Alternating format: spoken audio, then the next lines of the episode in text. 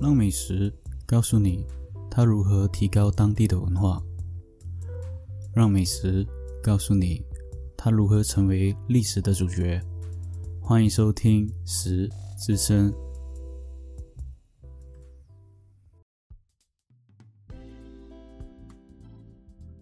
Hello，大家好，欢迎收听《食之声》，我是主持人 Roger。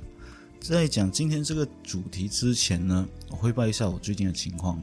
最近情况呢，是因为由于八月十五的关系，我正在准备一期冰皮月饼的这一个集数啊，还有一段一些如何教你如何制造冰皮月饼。当然有机会你在吉普的节目上也能听到，我会提倡一些冰皮月饼，或者是说一些冰皮月饼的历史。今天这一期呢，其实在为冰皮月饼做一个铺垫。而这一个主题呢，是我在澳门经常会点来吃的下午茶。当然，它除了是一个很好吃的下午茶之外，它还是一个很好吃的一个早点。虽然它比较甜，但是无可厚非，它吃的会很饱。而今天这个主题叫做西多士，全名叫做法兰西多士，在大陆跟台湾。称呼它为法国多士，也称为煎蛋面包的一种。这一种是欧洲的一个面包食品，它是用面包加上蛋液，然后去用石油去煎，或者甚至是会去炸，炸成一个甜品。在吃这个西多士之前呢，它表面上会因为不同的地方而有不同的改变，或者是不同的人喜好会加不同的东西。比如说，有一些人会加一些炼奶。有一些人呢会加一些雪糕，但是最传统的就会加一些牛油和一个蜂蜜。那西多士可以作为早餐和刚刚我有所说的下午茶餐。那说到西多士呢，其实要说到各地的西多士。各地的西多士最出名的就来自于香港。香港的西多士，你可以在任何的影视里面，比如说电影，都会看到它的身影。西多士是香港的港式西餐经典的茶点。那港式的西多士做法呢，和欧洲的西多士做法呢，会有一点点的不同。欧洲的主用的都是用煎，但是港式呢，都是用油炸，炸成金黄色。早期的香港只有酒店或者是西餐厅能购买到西多士，而这种西多士呢，是美版，就是欧洲版的西多士，通常都是会用法式面包去轻煎。沾上一些蛋液，然后清煎它。但是因为当年的高餐厅大多数的食材都来自国外，所以呢，西多士在当年的时候是非常的昂贵，是一般人是吃不到这个西多士的。在一九五零年代开始，就有香港的大排档开始效仿西餐厅的餐厅去如何制作出这一个西多士。不过大排档的西多士呢，不是用。啊，那种煎清煎的方式去，而是用大铁锅去煎煎炒这个面包，过后才形成了现在所看到的西多士。表面是金黄色，皮边呢会有一些焦脆。那客人吃之前呢，会放上一个奶油或者放上蜂蜜。这种的西多士是我们常常能看到的港式西多士，也是在一九五零年代开始就有人用这个方式来炸。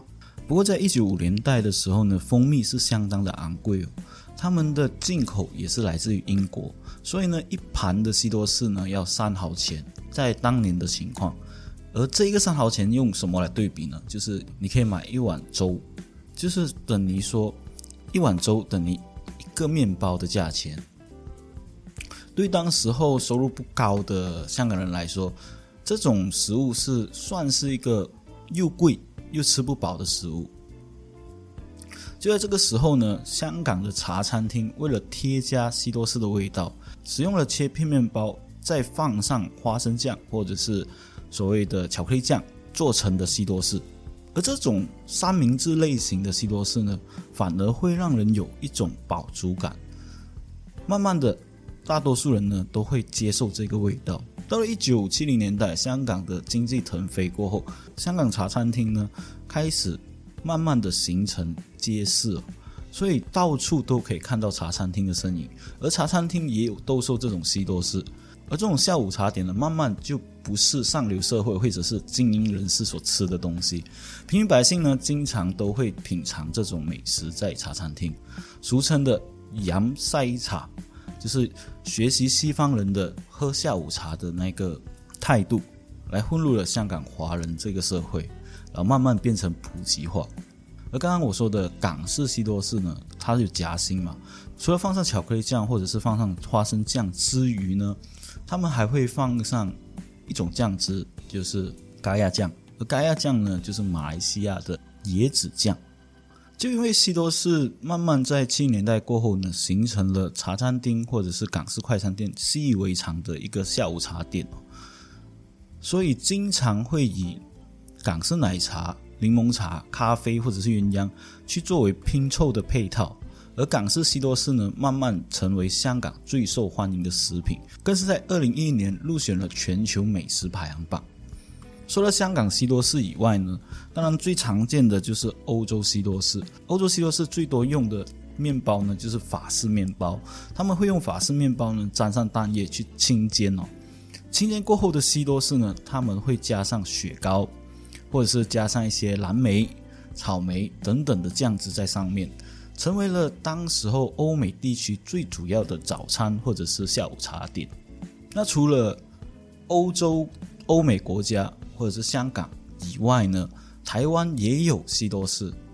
台湾的西多士叫做法式多士，主要是用厚片的吐司面包沾上蛋液过后呢，煎成两面金黄，再淋上我们刚刚所说的炼乳。当然，有一些人也会像香港的港式西多士这样的做法，所以呢，台湾的西式早餐或者是传统式的早餐店都会经常看到这个西多士。那说地区的西多士嘛，那其实西多士它主要的来源又是哪里呢？虽然西多士又称为法兰西多士，但是在公元前四世纪的时候，罗马帝国那个时代就有西多士在这一个罗马帝国的食谱里面有记载。而西多士在欧洲流传之间呢，曾经也有不同的名称，最后呢才定为法兰西多士这个名称。而为什么又会制作出法兰西多士呢？其实，在早年前，那些人呢就不想浪费这些食物，所以就把吃剩的面包沾上蛋液之后煎成两面金黄，又变成一个美味的食品，或者是把一些嗯快过期的面包。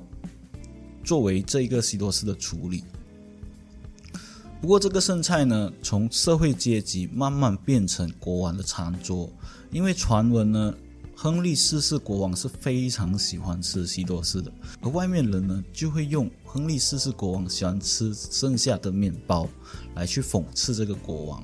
那其实西多士它加入了不同的调味料或者是水果，现在的西多士呢也相当的可口，最著名的就是。煎好的西多士放上冰淇淋，再淋上巧克力酱汁，成为一种饭后的一个甜点。所以呢，今天的西多士的故事呢和介绍呢差不多到这里。接下来呢，我会教观众如何处理西多士。所以，假如说想要听如何处理的话，嗯，就接下去听吧。那我们开始料理的部分吧。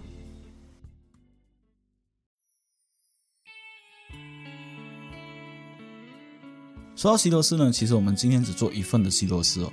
我们主要呢要准备两片的吐司，两颗的鸡蛋，然后一些奶油，还有一些蜂蜜，甚至一些花生酱。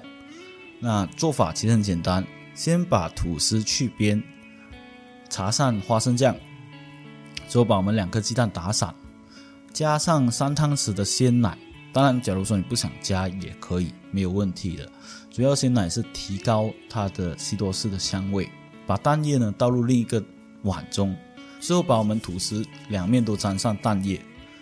接下来呢，我们先把这个吐司呢浸泡一个三分钟。主要这一次我们使用的吐司是面包店所买的，所以吐司的层面会比较厚。厚一点的吐司的话，就蒸的比较久。那个吐司呢，才能成功的吸收所有的蛋液。当然，假如说你买的是市面上像马来西亚比较薄的吐司的话呢，那你做法呢就比较简单，就是比较正，没有这样久。我记得我小时候第一次吃到西多士，反而是在马来西亚，当时候是我婆婆制造的西多士，而这个西多士呢，它做法简单，非常的简单，它就把蛋打散，过后放白糖，之后把普通的吐司沾上两面，然后拿去煎，就成为马来西亚版的西多士。嗯，我小时候非常喜欢吃这个下午茶。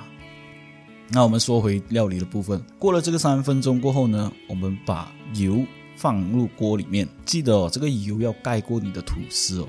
之后呢，我们就等油温到了一百五十度，再把我们的吐司放入进去，煎到两面都是金黄色，之后再开一个一百八十度的大火，将吐司里面的油呢逼出来，逼出来过后呢。我们把我们煎好的吐司放在吸油纸上，让吸油纸将表面的油呢去掉，再把我们的做好的西多士放在另一个碗，淋上奶油或者是淋上蜂蜜就可完成。当然，假如说你要淋上炼奶也可以，做法是看你个人。像我刚刚所说的嘛，现在的西多士呢也有放上冰淇淋。假如观众想吃冰淇淋版的西多士呢，你可以去买冰淇淋，放上两个冰淇淋。那你吃起来呢，又会有一种不同的味道，而不是传统式的港式西多士。